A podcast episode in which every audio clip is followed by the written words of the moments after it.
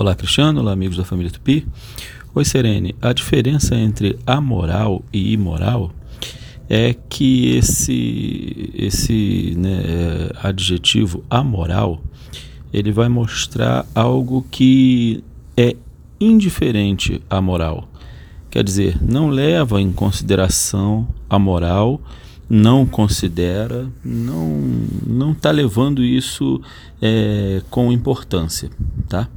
No caso do imoral, já é marcante uma atitude contrária à moral, uma atitude que é feita justamente em contraponto à moral. A gente pode dizer, por exemplo, que atitudes de crianças são amorais, elas não não é, agem pensando nisso. Já é, quando a gente usa isso no contexto religioso, que alguém faz alguma coisa contrária às normas da igreja, né, ela é uma atitude considerada imoral, tá bom? Um abraço, a língua é viva, vamos desenrolar.